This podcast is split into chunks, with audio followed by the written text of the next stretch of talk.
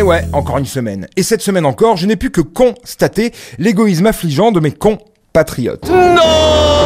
Et oui, au cœur, au centre, au milieu et même sur les bords jusque tout à droite de l'actualité, un premier tour d'élection présidentielle affligeant. On va y revenir, mais j'aimerais auparavant évoquer les aspects positifs de ce premier tour, à commencer par le score de Madame Pécresse.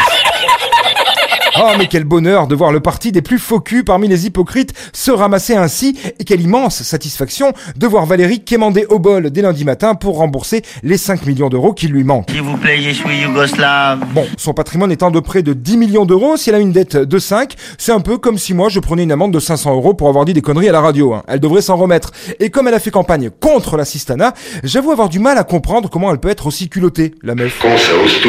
Ah bah oui, elle a fait flamber la visa à la Valoche pendant la campagne. Gros meeting à l'américaine, défraiement des cadres du parti pour qu'ils soient présents, caution des Balkany, aménagement du bracelet électronique de Sarkozy. Elle a dépensé sans compter en imaginant que ça serait les bons gros cons de contribuables qui paieraient, comme d'habitude. Un peu comme si moi j'ouvrais une cagnotte litchi après une semaine dans le quartier rouge à Amsterdam. Indécence quand tu nous tiens. Ça c'est honteux Bon, heureusement, il n'y a pas que moi qui me suis amusé de la situation, puisque ce jeudi matin, sur le compte Twitter des Républicains, leur community manager annonçait déjà 34 533 chèques reçus pour un montant total de 2305 euros, en demandant aux gens d'arrêter d'envoyer des chèques de 1 centime ou de 0 euros. Je crois que t'as une fâcheuse tendance à perdre un petit peu ton sang-froid dans les moments difficiles. C'est quand même le gros point positif de ce premier tour, tout comme le score de Gollum, 10 points en dessous de ce qu'il espérait, comme quoi les Français ne sont pas si cons.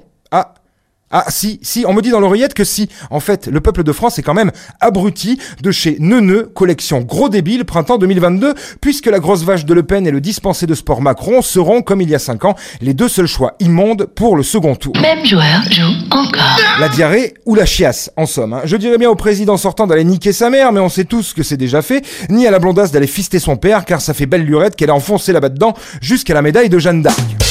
Non, le plus affligeant dans tout cela, c'est qu'on voit bien à quel point le suffrage universel a atteint ses limites. On ne peut pas, on ne peut plus laisser tout le monde voter, c'est plus possible. Personnellement, je milite pour un test de QI pour l'obtention de la carte d'électeur. On ne peut pas continuer comme ça, les gens sont trop cons. Ils disent voter RN car ils aiment la France et ils ne sont pas foutus d'écrire une phrase sans faire une faute à tous les mots. Je suis désolé, si tu écris démocratie avec deux S, bah tu devrais pas avoir le droit de voter parce que quand on est limité comme ça, on croit que des gens de couleur vont venir regarder Colanta dans son salon et se barrer avec notre écran plasma qui nous a coûté deux mois de salaire sur 10 ans et la collection de disques de Michel Sardou familial. Donc, un test de QI s'impose. C'est la mer noire.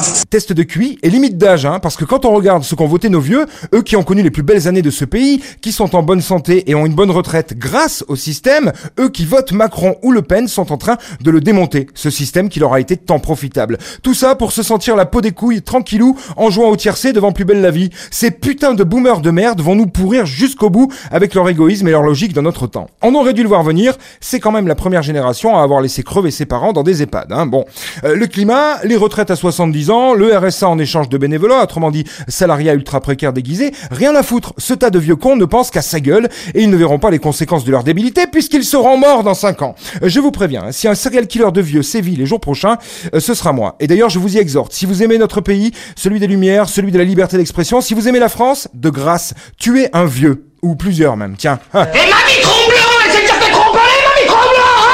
Bon allez, je vous laisse, je vais aller cramer quelques maisons de retraite, histoire de gagner du terrain avant la consolante des législatives.